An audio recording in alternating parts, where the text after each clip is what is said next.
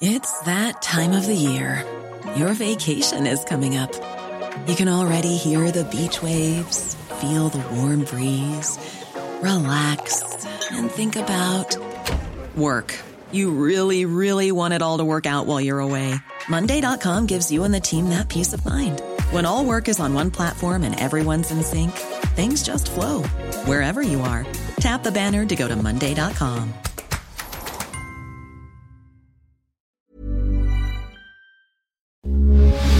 Radio, con la H que sí suena y ahora también se escucha.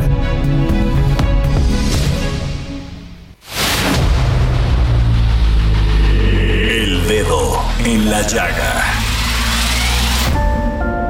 Había una vez un mundo en el que nadie creía. Un país de historias inexplicables. Una nación con personajes asombrosos. Santo Tomás tenía razón. Hay que ver para creer.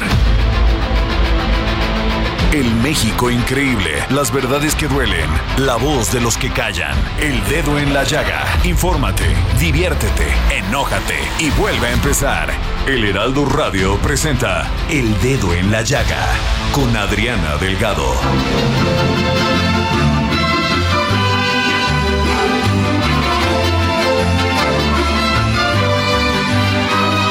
Prometo darte sol todos los días. Prometo este idilio toda la vida. Prometo que estarás siempre en mis sueños. Y prometo que serás mi amor eterno. Te prometo que serás mi consentida. Te prometo que estaré siempre en tu vida. Te quiero si tú quieres a escondida. Muy buenas tardes, ¿cómo están? Los saludo con mucho gusto en este, su programa favorito, El Dedo en la Llaga. Yo soy Adriana Delgado y nos escuchan a través de la 98.5, sí, y con muchas estaciones eh, a través de todo el país. Así que no se pierdan porque los mejores programas de televisión, los mejores programas de radio, los mejores podcasts, el mejor diario impreso es el Heraldo de México, el Heraldo Media Group. Y estamos escuchando a Fonseca, a Fonseca, este gran cantante, compositor colombiano. Y esta canción maravillosa que se llama Te Prometo.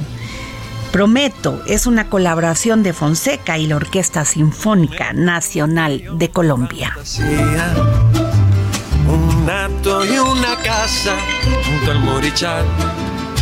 Prometo darte tiempo en las mañanas y cantarte mientras duermes al oído. Te prometo que serás mi consentida.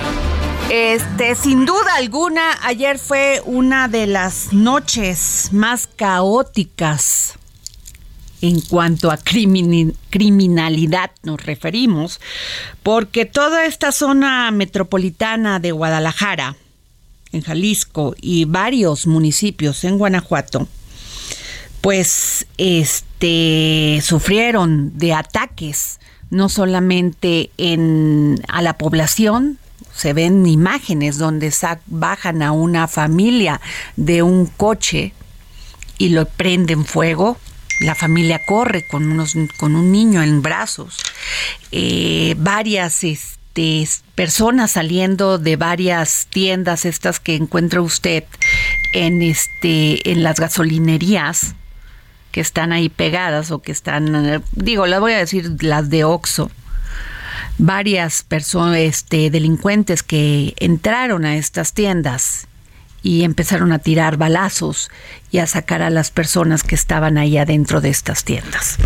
Sin duda alguna, uno de los del, de los ataques de la delincuencia más graves y esto luego por un operativo que se, que se implementó para detener a un presunto líder de la delincuencia organizado y esto generó un, un desastre Un desastre. Fíjense que le pedimos al fiscal del estado de Guanajuato que nos pudiera tomar la llamada para el dedo en la llaga y nos dijo que pues no, porque este era un tema federal. Esto es, es así como pues los gobiernos estatales pues justifican su no participación y dejan que los delincuentes hagan y deshagan. Y tengo, fíjense que tengo en la línea a nuestra corresponsal en el estado de Guanajuato, a Gabriela Montejano, que pues nos va a decir porque es en una de las partes que más se vio grave esta estas situaciones de esta de la delincuencia organizada fue en Guanajuato. Gabriela, ¿cómo estás? Hola, ¿qué tal? Muy buenas tardes. Pues sí, lamentable jornada la que se registró en las últimas horas aquí en la entidad y te comento que pues ha habido un vacío de información importante porque efectivamente no ha habido una información precisa por parte de la Fiscalía respecto a esta situación eh, y únicamente el gobierno del estado ha confirmado las detenciones que se lograron. Pero sí ha habido información de parte de los eh, presidentes municipales y los ayuntamientos a unas horas de que se registraran pues estos incendios de vehículos y comercios en Guanajuato, al menos 12 municipios ya han confirmado incidentes. Son Celaya, Irapuato, Salamanca, Silao, Guanajuato, León, Abasolo, San Francisco del Rincón, Valle de Santiago, San Miguel de Allende y Dolores Hidalgo. A través de comunicados y declaraciones de alcaldes y titulares de seguridad, se confirmaron al menos 55 eventos, de los cuales 29 fueron en negocios, en su mayoría pues tiendas eh, de conveniencia, farmacias y otros, y 26 vehículos incendiados. El municipio más afectado fue eh, Irapuato con 26 eventos, 15 comercios y 11 vehículos, entre ellos tres camiones de pasajeros. También se registraron incidentes en Celaya con cuatro eh, incidentes, tres vehículos y un comercio, siete incidentes en el municipio de León, en donde quemaron cuatro vehículos y tres comercios. Y bueno, pues la lista es grande, pero llamó la atención que incluso en, en municipios en donde regularmente no se registran estos incidentes, en esta ocasión sí se registraron en San Miguel de Allende, por ejemplo, en Guanajuato capital y en municipios en los que normalmente no se registraban pues quema o bloqueos carreteros. En esta tarde también el gobernador Diego Sinué Rodríguez Vallejo confirmó a través de un video que son 11 las personas que fueron detenidas. Él dijo pues que estos sujetos buscan generar temor y confusión y pues eh, ya fueron mm, detenidos. También eh, pues aseguró que es un asunto que le dará seguimiento la autoridad federal. Te comento que la noche de ayer, poco antes de las nueve de la noche, nos empezaron a llegar los reportes de manera simultánea se registraron los incidentes en los municipios de Celaya y de Irapuato. Posteriormente se fueron registrando en el resto de los municipios, pero el día de hoy vemos escuelas cerradas, centros comerciales cerrados por el temor a que hubiera o siguiera la ola de violencia comenzada el día de ayer. Este es mi reporte desde el estado de Guanajuato. Muchísimas gracias, este Gabriela Montejano, y pues con cuidado porque ante esta situación ya viste que se metieron a estas tiendas, este eh, sacaron a las personas de sus automóviles, mucho cuidado. Gracias, buena tarde. Bueno, pues fíjense que este el presidente hace unos días anunció que por decreto incorporará la Guardia Nacional a la Secretaría de la Defensa Nacional y que además hará adecuaciones. Este no explicó, ¿verdad?, cuáles y este y sobre todo cuáles en la Secretaría de Seguridad que ya no tendrá capacidades operativas.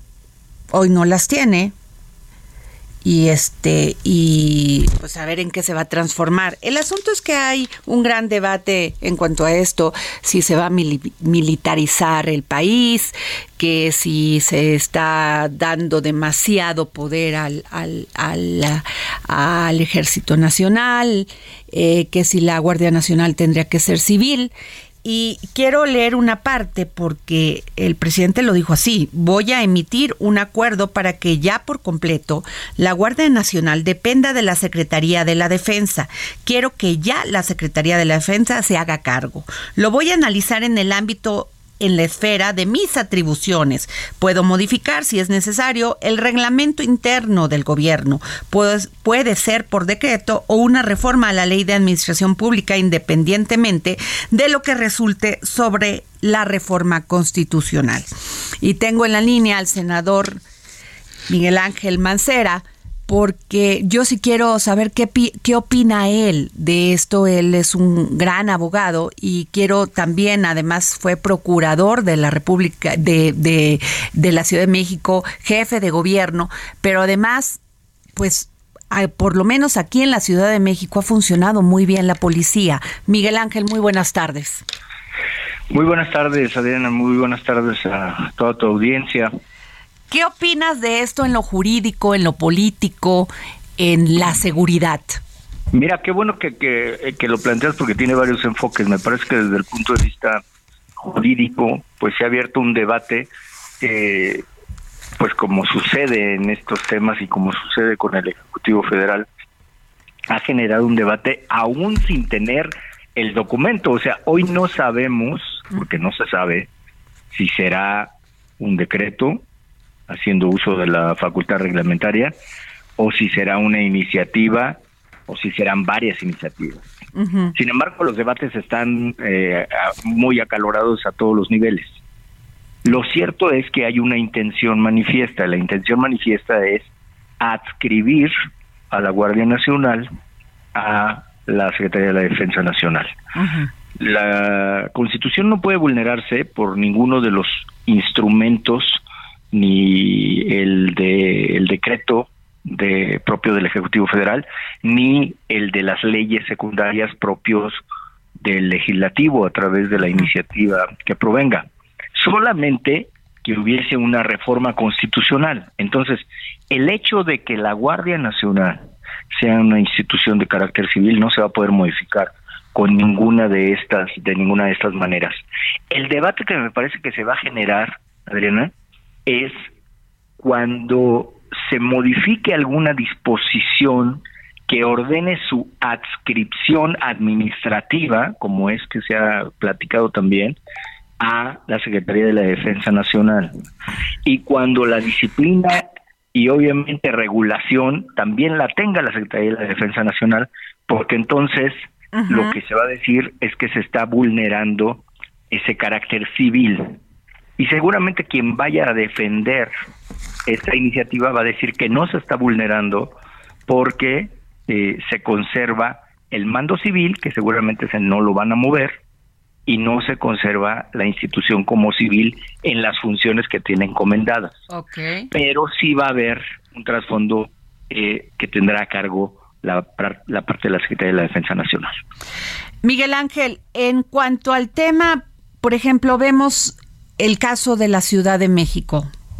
La policía en la Ciudad de México está funcionando. Tienen, tienen este eh, ya atribuciones de investigación. Bueno, lo vimos en varios, en varios eh, este, crímenes donde han investigado y han dado con los delincuentes. ¿Y por qué, si funciona aquí, por qué hacerlo así? ¿Por qué no confiar en que las policías en en otros estados funcionen? Sí, mira, nosotros hemos insistido muchísimo, incluso ahora que está el debate en el Senado, de qué hacer para que pudiera mejorar la seguridad con las cifras que se tienen. Hemos insistido muchísimo en que debe de fortalecerse a las policías estatales, a los a los demás ámbitos de participación, porque la Guardia Nacional no va a poder sola, de ninguna manera, como la imagines, no va a poder sola necesitan eh, indispensablemente la participación de las policías locales, ser fortalecidas. Sin duda, el secretario de Seguridad Pública en la ciudad, bueno, de Seguridad Ciudadana ahora en la Ciudad de México está haciendo un buen trabajo. Eh, ahí lo, lo muestran sus una eh, realidad. resultados. Es una, sí, así es. Entonces, yo creo que sí se puede ir en los modelos en diferentes entidades, pero eso todavía no se ha no se ha profundizado, no, han, no se dan los recursos, no se tienen hoy todos los diagnósticos. Entonces, eso está faltando, Adriana. Lo otro que va a venir con este debate es que al final va a tener que resolver la Corte. Pero ¿te gusta que eso se resuelva dentro de un año, de un año y medio? pues ya estaremos terminando el sexenio. Miguel Ángel, pues sin duda alguna va a ser un tema de gran debate porque además dijo el presidente que esto lo puede hacer por decreto. Y eso asusta mucho. Sí, pues, es que dentro de su facultad reglamentaria, obviamente puede hacer ascripciones o reascripciones en, eh, en ese nivel, en el nivel reglamentario, en el nivel operativo. Puede hacer un acuerdo donde diga se adscribe operativa, administrativamente para efectos de esto y el otro a la Guardia Nacional. Es decir, no, hoy no sé porque estamos buscando adivinar qué es lo que va a, a decir el documento. Hoy no se tiene el documento, esa es la verdad. Pero pensando en eso, lo que sí eh, subyace, Adriana, lo que está ahí latente es, no se puede cambiar el carácter civil de la Guardia Nacional por un decreto o por una ley, solamente una reforma constitucional. Bueno, pues a ver qué sucede. Mm, gracias, Miguel Ángel, senador, gracias. senador Miguel Ángel Mancera, gracias por tomarnos la llamada. Y bueno, pues ahí está. Este, fíjense que eh, el 10% de las personas mayores de 20 años ya están diagnosticados de diabetes y este dato aumenta a 25% en las personas de 60 años. 15% ya tiene diagnóstico de hipertensión y 7 de cada 10 personas que estamos en estas pues en este país tenemos un gran pues sí, tenemos algún grado de sobrepeso u obesidad. Híjole, no importa que sean 5 kilos y que ustedes digan que no, sí los tenemos. Es sobrepeso de nuestro peso normal o el que deberíamos de tener. Además de que aquí pues nunca tomamos agua, ese es otro, es una, es una falta de, pues de educación, de, de salud que no nos enseñaron a tomar agua, deberíamos de tomar por lo menos este dos litros diarios o menos, pero tomar. En fin, esto ha agravado mucho la situación y muchas de las personas este, pues están padeciendo esta terrible enfermedad y puede ser un tema ya de política de salud muy grave donde se tendrán que tomar muchísimas decisiones. Y tengo al, doctor Carlos Aguilar Salinas, director de la Dirección de Nutrición del Instituto Nacional de Ciencias Médicas y Nutrición Salvador Subirán, endocrinólogo, investigador y catedrático con especialidad en el metabolismo de las grasas. ¿Cómo está, doctor? Muy buenas tardes. Mm, buenas tardes, gracias por la invitación. No, gracias a usted. Doctor, pues grave la situación que tenemos los mexicanos con ese este padecimiento de la diabetes. ¿Y por qué en México y no en otras partes? ¿Por qué aquí en México tenemos tantos casos? Nuestro país ha tenido un cambio en su forma de vida en forma abrupta en los últimos 40 ah, años, uh, lo cual ah, ha inducido que un alto porcentaje de nuestra población tenga sobrepeso, lo cual ha hecho evidente la susceptibilidad genética de los mestizos mexicanos para desarrollar enfermedades crónicas como es la diabetes. Eh, así se interactúa una susceptibilidad genética con un cambio en el estilo de vida que la hizo evidente. Bueno, y también, y yo le quiero hacer esta pregunta, doctor. Yo cuando era niña, eh, sí nos daban nuestro desayuno, bueno, nuestros padres nos daban nuestro desayuno de, de, un huevito o te llevabas este o te tomabas un licuado a mí me dieron, por ejemplo, chocomil, ¿no? Era lo que te daban antes tus papás con un vasito de leche. Y este, y, y, todos teníamos acceso a la tiendita de la esquina, o sea, de la escuela, y comíamos las golosinas normales de los, de las golosinas que come un niño. Y sin embargo, este, ahora veo estas cifras donde dicen que en México se, se consumen cerca del 87% de bebidas azucaradas y 53% de botanas y que las consumen principalmente los niños. Pero antes no teníamos esta, estos, estas cifras de diabetes, ahora sí, y de obesidad. No, antes hacíamos ejercicio, eh, salíamos a la calle y jugábamos, ahora no. ¿Esto es parte del problema?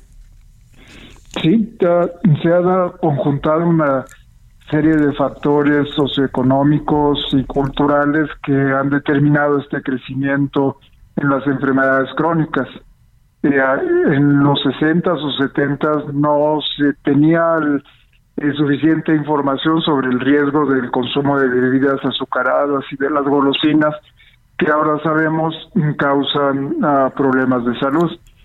Eh, se compensaba con el aumento de la actividad física que implicaba el transporte público, el salir a jugar a las calles, que ahora desafortunadamente no es viable. Y eh, a esto se suma el, incremento de casos de depresión, de adicciones, de trastornos en, en, la conducta alimentaria, en trastornos en el sueño, que que en conjunto mm, favorecen la ganancia de peso. Doctor eh, Carlos Aguilar Salinas, director de la Dirección de Nutrición del Instituto Nacional de Ciencias Médicas y Nutrición, Salvador Subirán, ¿qué recomendación le daría a, la, una madre o a las madres que nos están y a los padres también que nos están escuchando en este momento para tener hijos sanos? Eh, primero, el, implementar un estilo de vida la, toda la familia un esfuerzo aislado eh, es realmente abandonado en poco tiempo. Eh, los padres deben ser el ejemplo de tener un estilo de vida saludable. Eh, esto implica mm, aumentar el consumo de verduras, incluir verduras en todos los alimentos, tomar ah, el agua como la fuente mm, primera de hidratación las calorías deben ser ingeridas en los alimentos, no en las bebidas. La diversidad de los alimentos, que siempre incluir alguna fuente de verdura, de eh, algún cereal en, las comidas y no apoyarse en alimentos que tienen una, alta densidad calórica, como podría ser el arroz o las pastas o los alimentos eh, eh, embotellados o procesados esto de la mano tiene que ir con ejercicio y un manejo adecuado de las emociones. claro. sí. Y este y qué qué importante es lo que usted dice, doctor, porque eh, los padres pues dicen mi hijo se enfermó, tiene obesidad, tiene diabetes o, ya lo desarrolla cuando está grande, pero nunca se fija en esto que usted acaba de decir, el tema de las emociones. No sabemos si los niños tienen depresión, si por eso tienen ansiedad y en la ansiedad comen, comen sin, sin orden y generan todo este tipo de, de situaciones de salud. Y es cierto porque muchos padres pues en esta situación que tenemos que salir a la calle, trabajar, regresar en la noche después de un tráfico con la presión, con las neurosis propias, pues no nos detenemos a ver cómo también la salud mental es parte de la salud en todo en todo el organismo. Así es, es, es, un todo, es la alimentación, el ejercicio y las emociones.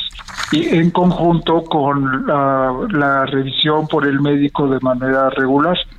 Uno de, los mensajes, de los datos recientemente liberados sobre diabetes que hacen motivo de esta entrevista es que disminuyó de manera significativa el uso de los sistemas médicos para la detección de enfermedades crónicas, En, especial en las personas jóvenes. Eh, el diagnóstico de diabetes sigue siendo un problema y un cerca de cerca del 30% de las personas que viven con diabetes lo ignoran entonces, esta entrevista es un buen pretexto para invitar a la audiencia para que acudan a, sus servicios médicos y pidan específicamente la detección de diabetes, de hipertensión y de niveles altos de colesterol si tienen familiares directos con estos padecimientos.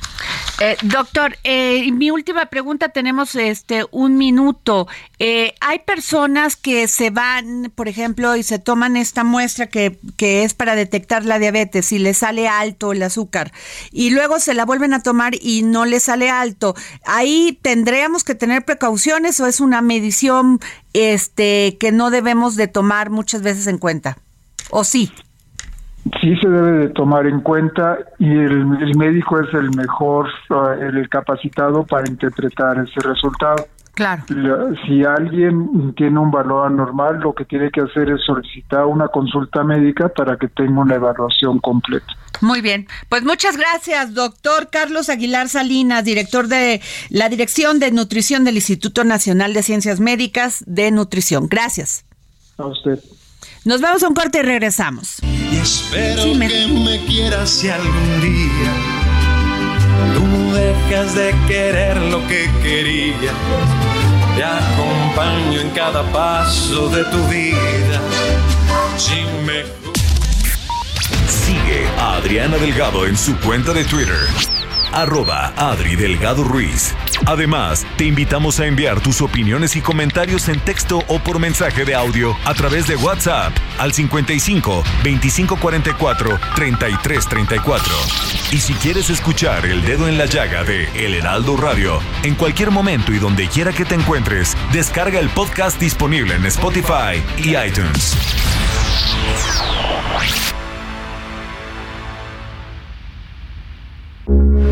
Heraldo Radio, con la H que sí suena y ahora también se escucha.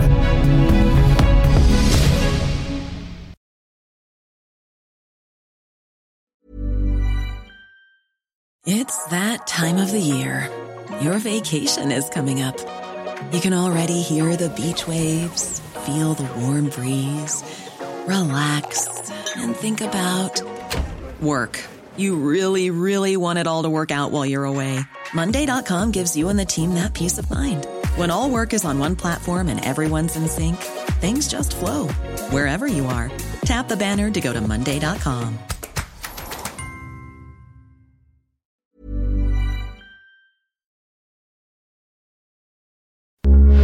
Heraldo Radio, con la H que sí suena y ahora también se escucha.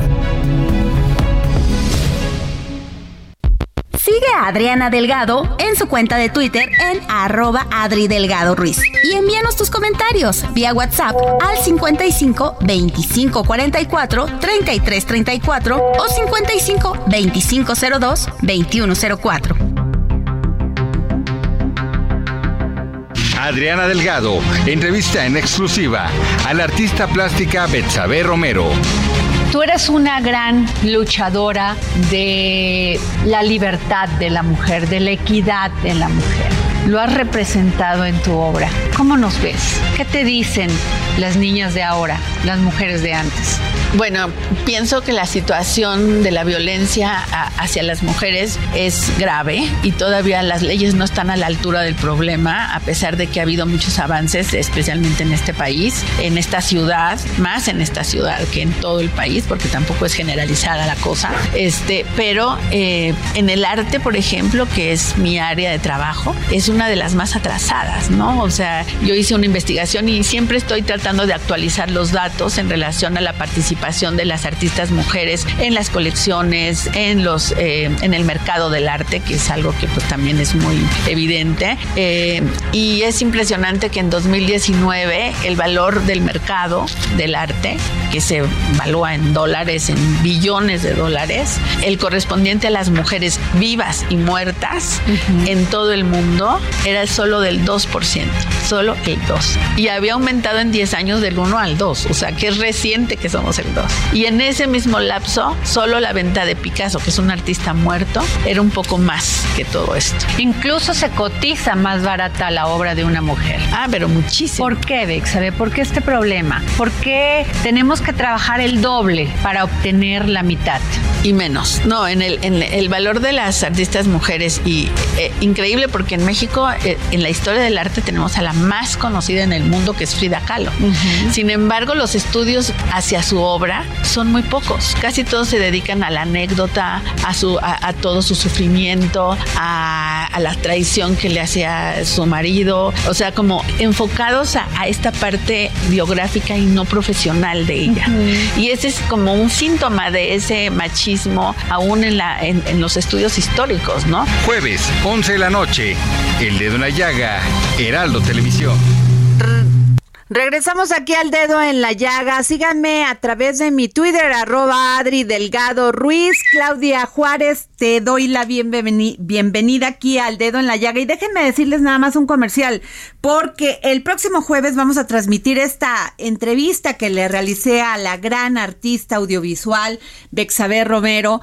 Eh, y estuvo maravillosa porque hablamos de cómo se comporta el arte con las mujeres. ¿No? Y sobre todo con las pintoras, ¿eh?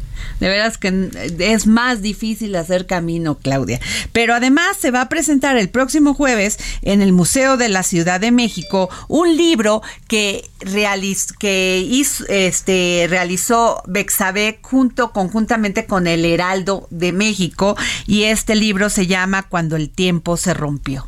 Así que a todos aquellos que quieran escuchar a esta gran pintora, es, este artista es este jueves 11 de agosto a las 11, a las, perdón, a las 6 de la tarde. Y en la noche tu entrevista. Y en la noche la entrevista con esta gran artista. Y bueno, oye, Claudia, estábamos comentando en el en el en este mm, tiempo que tuvimos antes de entrar otra vez al aire eh, el tema de lo que hablaba el doctor Carlos Aguilar Salinas de que los niños están padeciendo diabetes y que hay que ha crecido significativamente esta enfermedad en México. Y hablábamos Claudia Juárez y yo que muchas veces que los padres no les no alimenten bien a sus hijos y sobre todo no los eduquen en cómo se deben alimentar, pues es parte como de una violencia contra ellos, porque pues finalmente son son este, seres humanos indefensos que no saben muchas veces qué comer y por quitártelo de encima, muchos padres, madres y padres, les dan cualquier cosa para que se entretengan o que se llenen. Y ahí los ves comiendo porquería y media. Y luego este problema que ya es un tema de política de salud, que es un problema grave de, y que no tenemos la capacidad para hacerle frente. Eso lo dijo ayer Zoe Robledo. Claro, como dices, es un problema de política nacional, pero no hay, un, no hay políticas públicas que atiendan esta problemática. Ahorita comentabas, eso también es violencia para los niños. De pronto es mucho más sencillo pasar a la tienda y comprar lo que veamos y mandarlos a la escuela con el lunch, unas papitas, un gansito o lo que sea de vez en cuando no está mal, pero yo creo mucho en la palabra autorregulación. Y los niños, como bien dices, ellos no tienen la capacidad ni de decisión ni de compra. eso está en, los, en nosotros los padres y nosotros está la tarea justo de educar. De trabajar eso, porque ahorita es un problema, si ya la obesidad por sí mismo es un problema, la diabetes, imagínate desde niño. Bueno, pero además uno tiene que reconocer si tiene un sobrepeso de 5 kilos, está, ya tiene sobrepeso y te tienes que autorregular. Y fíjate, una cosa que también platicamos Claudia Juárez y yo es, por ejemplo, ¿cuánto cuesta un kilo de Jamaica? 200 pesos. Veíamos aquí, puede ser más barato en esta es en, un, en una tienda de esta de autoservicio. Pero pon tú que te llegara a costar 150 pesos. Supongamos, ¿no? ¿Cuántas, ¿Cuántas hojitas de la, de, la, de la Jamaica utilizas o de las florecitas de la Jamaica utilizas para hacer un agua? Con un puñadito. Con un puñito. Y con eso te salen cuatro litros de agua. Fíjate, o sea, no hay justificación. ¿Y para qué sirve, por ejemplo, la Jamaica? Para combatir la diabetes, la obesidad, niveles altos de grasa en la sangre, alta presión sanguínea, o sea, no hay justificación de que los padres no le puedan hacer la madre o, la, o el padre una agüita de Jamaica a su hijo y no darle Coca-Cola. Pero también o el Pepsi o bebidas de, de sabor. Ahora, si se las da, porque también las empresas dicen, pues, pues yo lo produzco, si se lo quieren tomar bien. O sea, hay oferta-demanda, pero ¿por qué hay oferta? Porque los padres prefieren hacer eso, darles la botella de refresco, que tomarse el tiempo de darles de comer y alimentar bien a sus hijos. Y mucho de lo que se decía también es trabajar con el ejemplo. Si yo voy y me compro cotidianamente mi refresco, ¿qué espero que mi hijo haga? Ahora, el tema de las verduras es que al niño no le gustan las verduras. Pues ¿cómo? Si nunca lo enseñaste a comer verduras. O sea, perdón, justificaciones hay muchas. Y luego, pues este problema, no te quejes si tu hijo después de 15 años o a los 20 años tiene diabetes. Y, lo, y ya está marcado para toda su vida. Se tendrá que cuidar el azúcar toda su vida. Es un problema de salud definitivamente, es un problema económico, ya lo checábamos también, los refrescos de cola te cuestan 45, 43 pesos. Entonces también eso afecta a tu economía, pero principalmente la salud. Así es. Claudia, nos traes un gran tema, por favor. Pues sí, es un gran tema, pero es muy triste, Adri. Te cuento que pues las cosas en materia de seguridad y violencia nada más no avanzan. Y te voy a decir un dato. No sé si tú sabías que en México más o menos el 25% de las niñas y 17% de los niños son violados antes de cumplir la mayoría de edad. Eso es un dato terrible para los que tenemos hijos, pero también para los que no tenemos hijos. Es absolutamente inconcebible. Vivimos en un México en donde seguimos discutiendo temas como la legalidad del aborto, pero falta políticas preventivas y de educación sexual para todos esos niños que claramente están expuestos a la violencia. Y te paso otro dato. De acuerdo con la OCDE, México ocupa el primer lugar en violencia física, abuso sexual y homicidios contra menores entre las economías que pertenecen a este, a este organismo. Aún así, esta violencia no forma parte de la agenda nacional. ¿Cuántas iniciativas, Adri, has escuchado que realmente estén encaminadas u orilladas a tratar este asunto.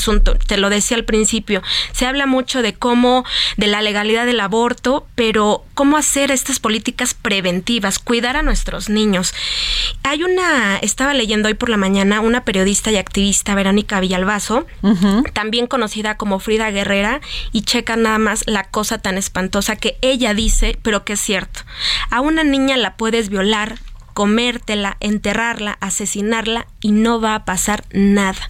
No hay quien investigue. Esta periodista lleva años documentando los feminicidios en México y pues bueno, el tema eh, últimamente lo has tocado mucho aquí en el programa es está rebasando cualquier nivel de imaginación de violencia. Pero además la impunidad, la impunidad, que es terrible, que es la gran la gran enfermedad que nos carcome como el cáncer carcome cuando alguien sufre de esta terrible enfermedad. La impunidad es el gran problema de nuestro país. O sea, si la Guardia Nacional, si la policía, si el ejército mexicano, si los jueces, si la Suprema Corte de Justicia, si el, si el, si el presidente de la Suprema Corte, Saldívar, el, este, el presidente dice que pues todo se, este, se debe a que no hay capacitación, no hay ministerios públicos que actúen con, con este, con, con esta capacidad que tienen de investigación, si sencillamente no tienen dinero, dicen los ministerios públicos que, o sea, todo queda en impunidad. Justificación hay muchas. Tú recordarás el caso hace dos, tres semanas de esta niña de 11 años que en un albergue de Tonalá la quemaron. Y entonces al día siguiente tú entrevistabas a autoridades de la localidad y decían, es que nadie sabía, es que era un albergue que no estaba clandestino, clandestino es que no había detenidos. ¿Cómo es posible que no, haya detenidos? ¿Y qué, me dices de la niña de 8 años que la secuestró un, un hombre de 20 cuatro años y, que se la llevó a un, a un motel. Es terrible. y entonces esos casos, ¿dónde están? No, se visibilizan por un momento cuando los tocan personas que están frente a los medios de comunicación, pero al día siguiente mueren, quedan en tantas y tantos O el maestro que violó a los niños. ¿Y qué pasa? Nada, porque además los padres, entre que está la investigación, no levantan la voz, se asustan, se asustan los niños, de por sí ya maltratados y violentados. Es terrible, Claudia, lo que estamos viviendo. Es terrible el grado de impunidad, porque entonces, ¿de qué, te, de qué sirve que vayas y denuncies sobre un hecho tan monstruoso como este. Exacto, quedan en carpetas de investigación. Y en la entrevista que tuviste en estos días con la ministra Yasmín Esquivel decía, hay que reeducar prácticamente a los ministerios públicos, a los impartidores de justicia, no solo en el tema pues de equidad Yo creo que los deberían de quitar deberían hacer un cambio en todo el poder judicial, quitar a los a los jueces corruptos y entonces sí, ver las capacidades y orientar, en, sobre todo en este tema de equidad de género, de violencia contra las mujeres, de la infancia, y poner gente capacitada. No vamos a esperar que se quieran capacitar, Claudia. Ya nos rebasó. La realidad superó a la ficción. Claro, y faltan leyes, te decía no, no hay muchas iniciativas. Yo estuve buscando a la legisladora Josefina Vázquez Mota, que ella lleva estos temas. No pude eh, tener la oportunidad de hablar con ella antes, pero eso es súper importante. Requerimos políticas públicas que cuiden a nuestros niños. Pues terrible, querida Claudia, terrible, este gran investigación esto que nos das. Ojalá podamos también saber la próxima semana qué pasó con todos estos casos y hasta dónde llegó la investigación. hablar con estos padres para no dejarlo ahí, porque lo que acabas de decir es muy cierto. Tocamos el tema y luego, como sucede otra cosa, más grave todavía, lo dejamos de lado y ya no seguimos la investigación. Y sí, nuestra gran parte de nuestro trabajo, Claudia, es visibilizar y seguir, seguir el rastro que, que, que, dejan este tipo de hechos terribles. Exacto. ¿No? Bueno, este, nos vamos a mi columna. Ayer eh, hablé sobre el tren Maya y se las quiero dejar aquí para que la escuchen porque después de, de, de esto vamos a hablar con el vocero de Fonatur. Tren Maya no es una mala idea y puede ser una gran inversión. Por sí mismas, este tipo de obras suelen tener el efecto de concentrar a la población alrededor de sus estaciones, lo que abre diversas oportunidades locales, regionales y muchas más. Sin embargo, todo ese esfuerzo no está cerrando el círculo con inversiones paralelas que lo hagan brillar. El objetivo de la construcción, de acuerdo con el planteamiento del proyecto, es conectar Tabasco, Chiapas, Campeche, Yucatán y Quintana Roo para reducir los tiempos y costos del transporte de mercancías, pasajeros y turistas en esta zona del país. Pero, ¿qué tal si a las estaciones del tren se agregan planes integrales de desarrollo de actividades económicas? El vasto mundo maya da para todo. Generar paradores turísticos con una infraestructura hotelera y turística bien planeada y establecida. Empleos bien capacitados y remunerados en cada una de las actividades de esa industria. Colaboración estrecha entre la iniciativa privada, el Fonatur, el INA y los gobiernos locales para hacer brillar todas las maravillas que hay en la región, con la debida preservación de todo ese legado y guías especializados en a las turistas. A bordo, el tren puede tener en sus dispositivos audiovisuales las grandes historias y leyendas del mundo maya,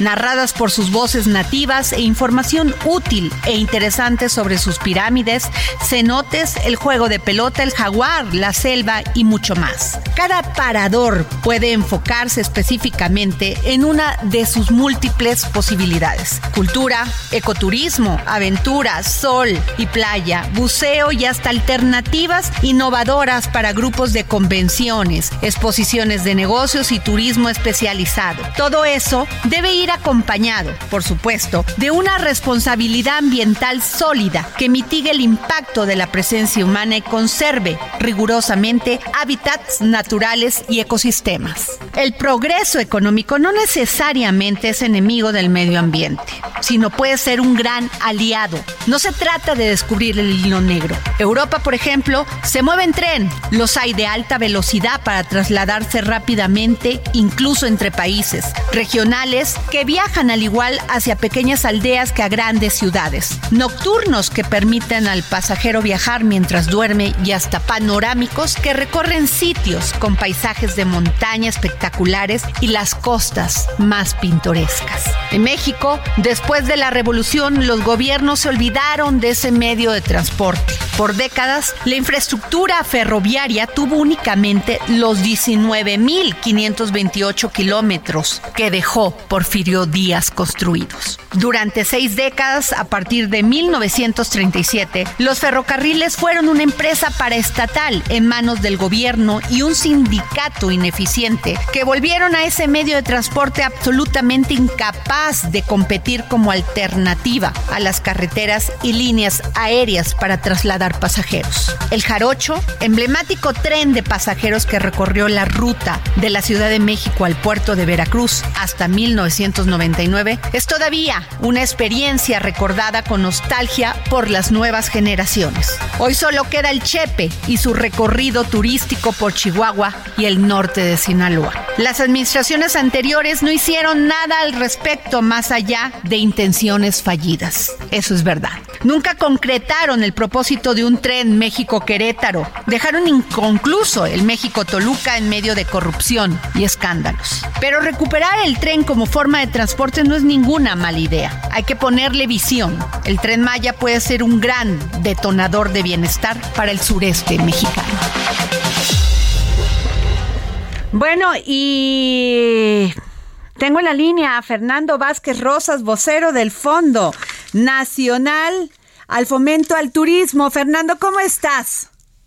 Muy buenas tardes, Adriana. Buenas tardes al auditorio. Muy bien, muchas gracias por esta oportunidad. No, al contrario. Fernando, eh, yo creo que el debate del tren, si la línea 5, si el tramo 5, perdón, o el tramo TAS, ha quitado el dedo en la llaga en el, en el verdadero tema que es el proyecto, porque nada más estamos en ese tipo de información y no nos vamos a lo que va a desarrollar el tren Maya. Y yo creo que ahí ha fallado, Fernando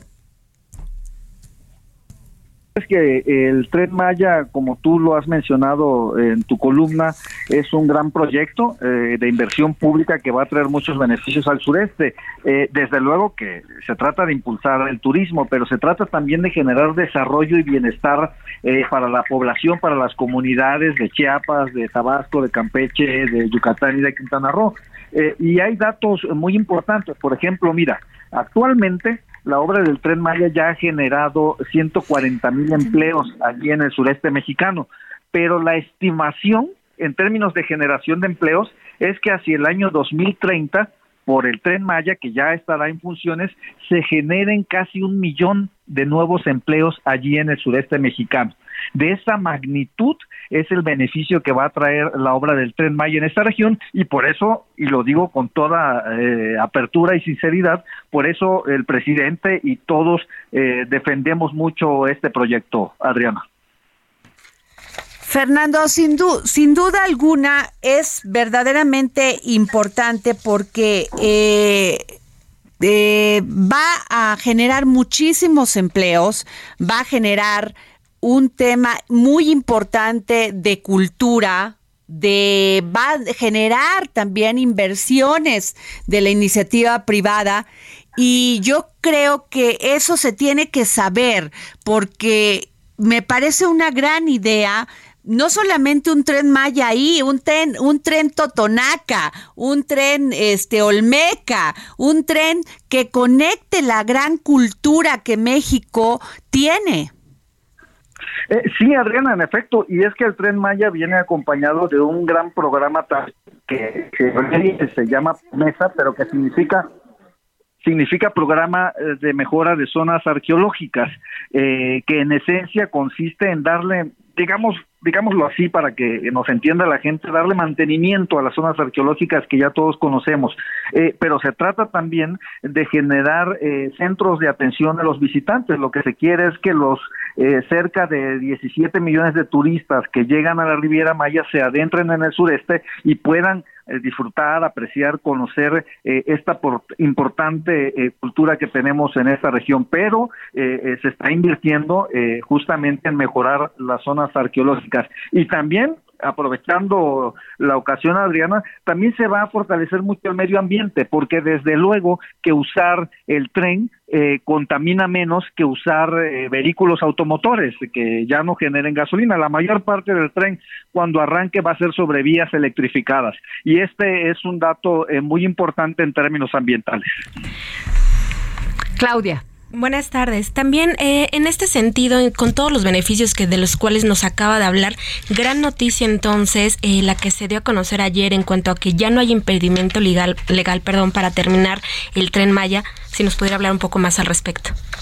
Sí, desde luego, en el tramo 5 Sur, que ha sido, eh, digamos, eh, la parte polémica, eh, donde ha habido litigios, había seis suspensiones por la vía de los amparos eh, pues para que tenían detenida la obra. Y poco a poco se eh, ha ido demostrando ante el juez se han ido cumpliendo todos los requerimientos eh, y de modo que el propio juez ya ha revocado estas seis suspensiones. Entonces se demuestran dos cosas muy específicas que la obra es absolutamente legal y también que no va a ocasionar que no ocasiona un daño irreparable al medio ambiente. Lo dice así el propio documento judicial eh, de que no hay nada ya que demuestre que se causaría este daño y por cierto, este mismo documento también dice que el interés eh, particular no puede estar por encima del interés colectivo.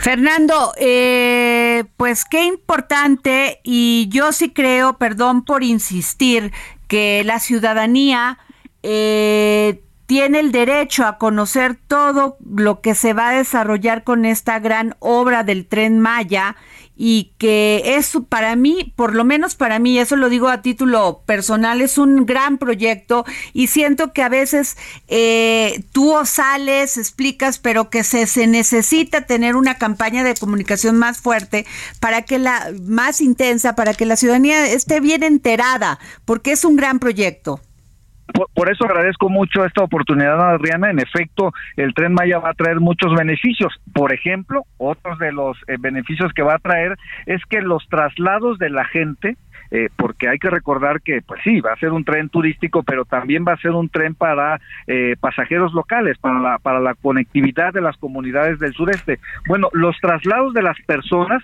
allí en el sureste mexicano se estima que se van a reducir casi a la mitad de lo que se hacen actualmente en vehículos normales o en autobuses o en taxis, porque el tren eh, pues son eh, 34 estaciones y paraderos que va a tener y va a correr a una velocidad de, entre 100 y 160 kilómetros por hora. Entonces, eh, este es otro de los beneficios y desde luego el transporte de carga que también va a ayudar mucho a los productores locales.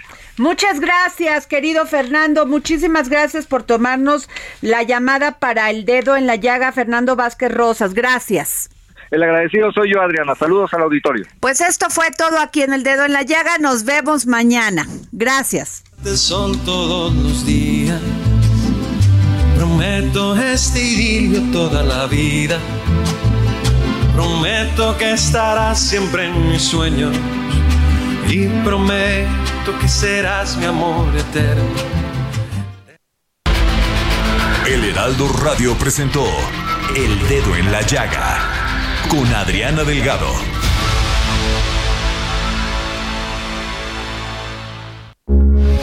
Heraldo Radio 98.5 FM, una estación de Heraldo Media Group. Transmitiendo desde Avenida Insurgente Sur 1271, Torre Carrachi, con 100.000 watts de potencia radiada. Heraldo Radio, la H que sí suena y ahora también se escucha. Hey, it's Danny Pellegrino from Everything Iconic. Ready to upgrade your style game without blowing your budget? Check out Quince. They've got all the good stuff shirts and polos, activewear, and fine leather goods, all at 50 to 80% less than other high end brands. And the best part? They're all about safe, ethical, and responsible manufacturing. Get that luxury vibe without the luxury price tag. Hit up quince.com slash upgrade for free shipping and 365 day returns on your next order. That's quince.com slash upgrade.